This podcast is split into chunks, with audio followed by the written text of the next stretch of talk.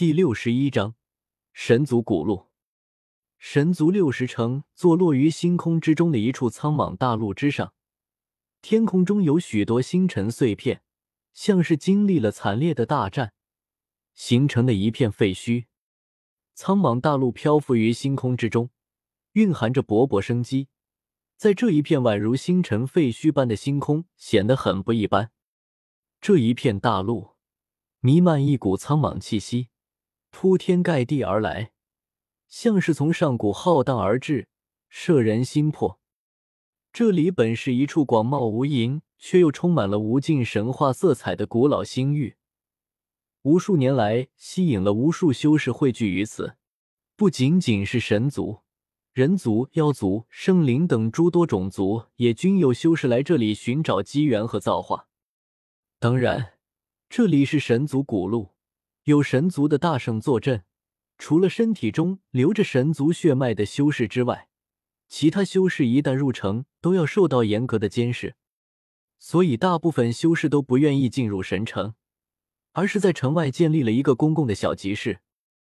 无数年来，这里一直都很热闹，尤其是一个藏经洞的发现，更是令这一片区域引发暴风骤雨，各大古路的天骄修士纷纷来到此处。而就在这一日。城外出现一缕缕赤电，宇宙星空被撕裂，一座神台散发着炫目的光，从虚无中飞出。周通带着九尾恶龙，终于从人族古路来到了此处。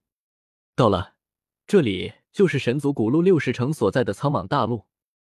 周通踏在丝丝缕缕的星辉，看着前方那座落于大陆之上的巍峨古城，是错觉吗？信仰之力。周通皱了皱眉，若隐若无见，他能够感应到那里有一种神秘的波动扩散而出。这种神秘的波动似乎和信仰之力有关。周通对这种力量已经很熟悉了，他在修行的过程中多次使用过信仰之力，应该是信仰之力。看来这一次要和佛门对上了。周通心中大致有了猜测，他不是神族之人。不想现在就被神族大圣盯上，所以周通也没有进入神城，而是先前往神城之外的小集市，准备打探打探消息。翁龙。不过就在这时候，忽然龙吟虎啸，大道共鸣，所有人吃惊的发现，不远处仙火腾腾跳动，一个神魔般的身影站在光雾之中，充满着难以想象的压迫感。这是一种难以想象的火焰，恐怖异常，如光似焰。从火焰之中，隐约可以看到那道身影几乎和火焰融为一体，只有一双手臂是正常的血肉之躯。圣灵，神城之外的小集市之中，所有人都变色了。这种形象只有强大而可怕的圣灵一族，而且还是一尊火灵。圣灵这一种族最是强大。同阶是无敌的代称，数量罕见，在偌大的星域中能见到几只就极为难得了。好可怕的圣灵，大圣绝巅，都快要成为准帝了吧？九尾恶龙看向那道身影，心中有些惊惧。火灵，通体烈焰，但他们在进入准帝境界之后，那烈焰般的身体会开始渐渐血肉化，而眼前这尊圣灵。一双手臂已经重新化作了血肉，距离准帝只剩下那最后半步了。他该不会也是来争造化的吧？这样一尊圣灵，我们要怎么争？九尾恶龙看向周通，眼眸中露出蜥蜴之色。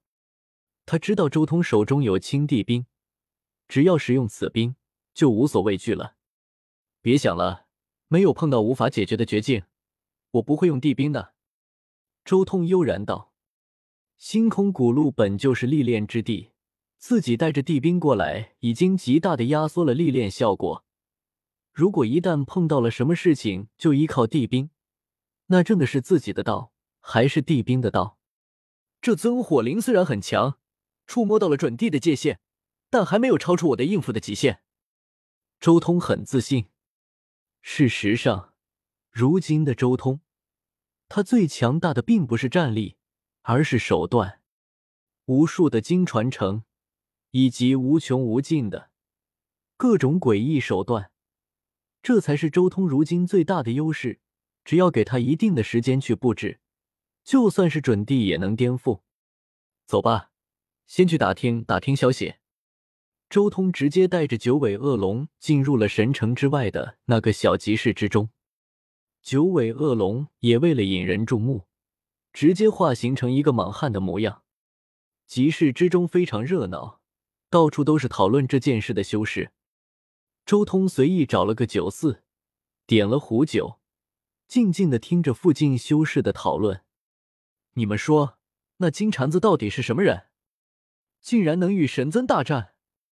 神尊横扫整条神族古路，无人能敌。没想到遇到了金蝉子这么个旗鼓相当的对手，可不是吗？两个月前的那一战确实可怕，若不是那一战将苍莽山脉之中的那一处藏经洞震出来，这里哪有那么热闹？传闻金蝉子从未在任何一条古路上行走，而是不断的在诸多古路之间穿梭，他想要横扫所有古路啊！那藏经洞据说不是阿弥陀佛大帝留下来的，就是太阴人皇留下来的。那金蝉子是不是早就知道了这么个地方？那一战只是金蝉子借力神尊，让藏经洞显化而出。应该不可能吧？据说金蝉子是释迦牟尼的弟子，和阿弥陀佛大帝关系不大。我可是听说释迦牟尼已经被佛门除名了，是叛僧。怎么可能关系不大？传闻释迦牟尼和阿弥陀佛大帝长得一模一样，佛门的水太深了。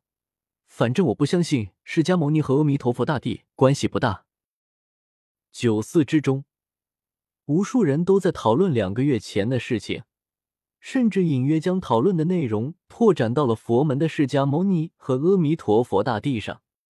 神尊乃是神族古路上当之无愧的无上至尊，横扫整条古路，没有任何人能与之抗衡。原著中也是他将姬皓月的道心打崩的。而金蝉子则是释迦牟尼的弟子，他没有在任何单独的古路上行走，而是在各大古路之中跳着走，似乎想要横扫所有种族的古路。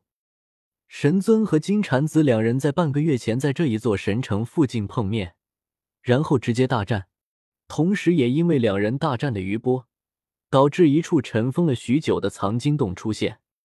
这一处藏经洞既有佛门阿弥陀佛大帝的痕迹。也有太阴人皇的痕迹，因而名声大噪，引得其他古路的人也纷纷来到此处。周通一边喝酒，一边聆听这些人的谈论，得到了许多消息。除了神尊和金蝉子之外，神族还有深蓝也来了，妖族那边还有血兽、吞天兽和石金兽过来了，还有光明族、圣灵一脉等诸多人，倒是有大半是原著中熟悉的名字。周通心中默默的说道。关键是那些大圣的问题不行，我要先去做些布置，要不然不出青帝兵的话，恐怕还真的抢不过那些大圣。说起来，原著的霸王到底是怎么抢到阿弥陀佛镇压太阴人皇神祈念的那座血符图？周通心中也有些无语。难道因为自己出现的缘故，蝴蝶效应终于开始在星空古路上显现了？只是没想到影响竟然那么深远。